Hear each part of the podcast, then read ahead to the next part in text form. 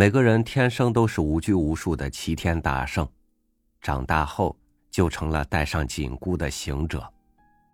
所以你也知道了，长大后的世界并非童年想象中的无所不能，而是现实面前的规矩形式。于是，我们在享受成人的奢华时，也不能不在现实里学会俭省。与您分享毕淑敏的文章：人生有三件事不可俭省。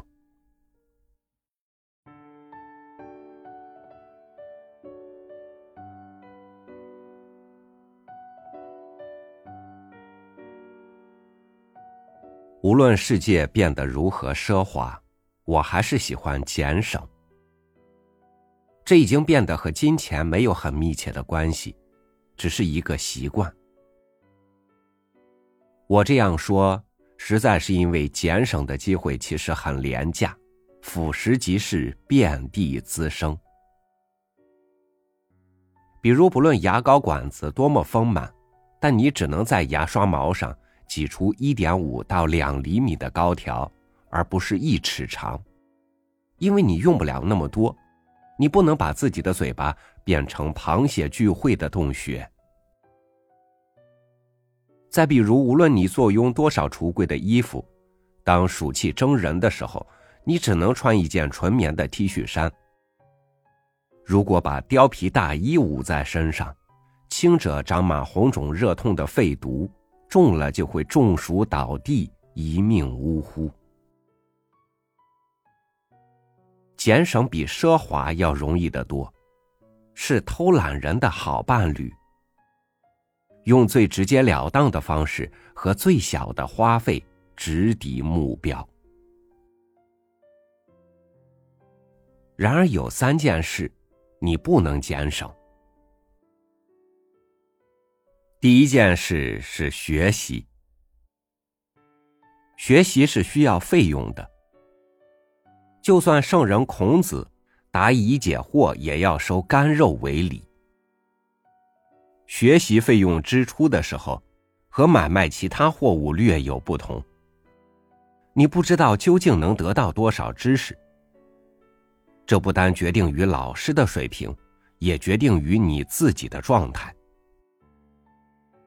这在某种情况下就有点隔山买牛的味道，甚至比股票的风险还大。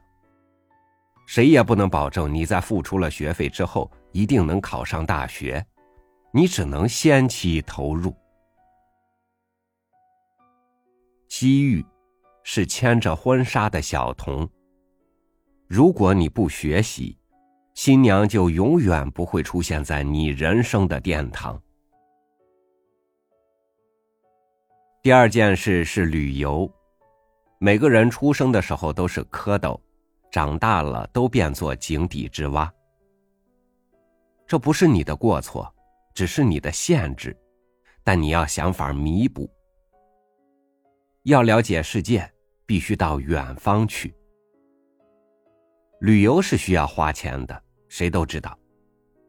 旅游的好处，却不是一眼就能看到的，常常需要日积月累、潜移默化的蓄积。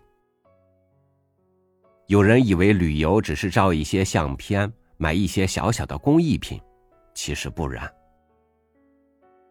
旅游让我们的身体感悟到不同的风和水，我们的头脑也在不同风情的滋养下变得机敏和多彩，目光因此老辣，谈吐因此谦逊。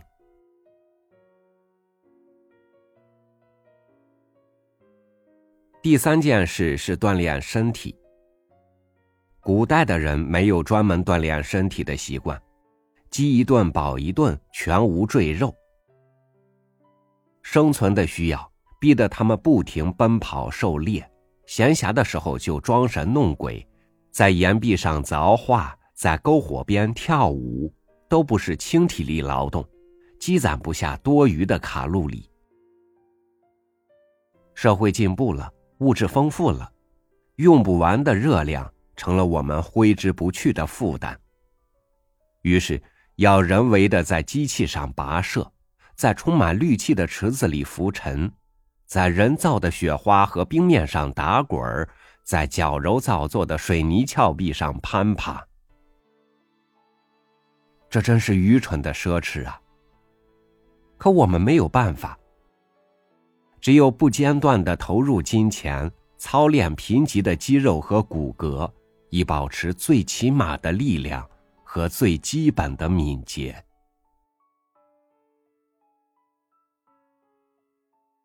有没有省钱的方法呢？其实也是有的。把人生当作课堂，向一切人学习，就省了上学的钱。徒步到远方去，就省了旅游的钱。不用任何健身器械，就在家里踢毽子。高抬腿做广播体操，就省了健身的钱。然而，这也是破费，因为我们付出了时间。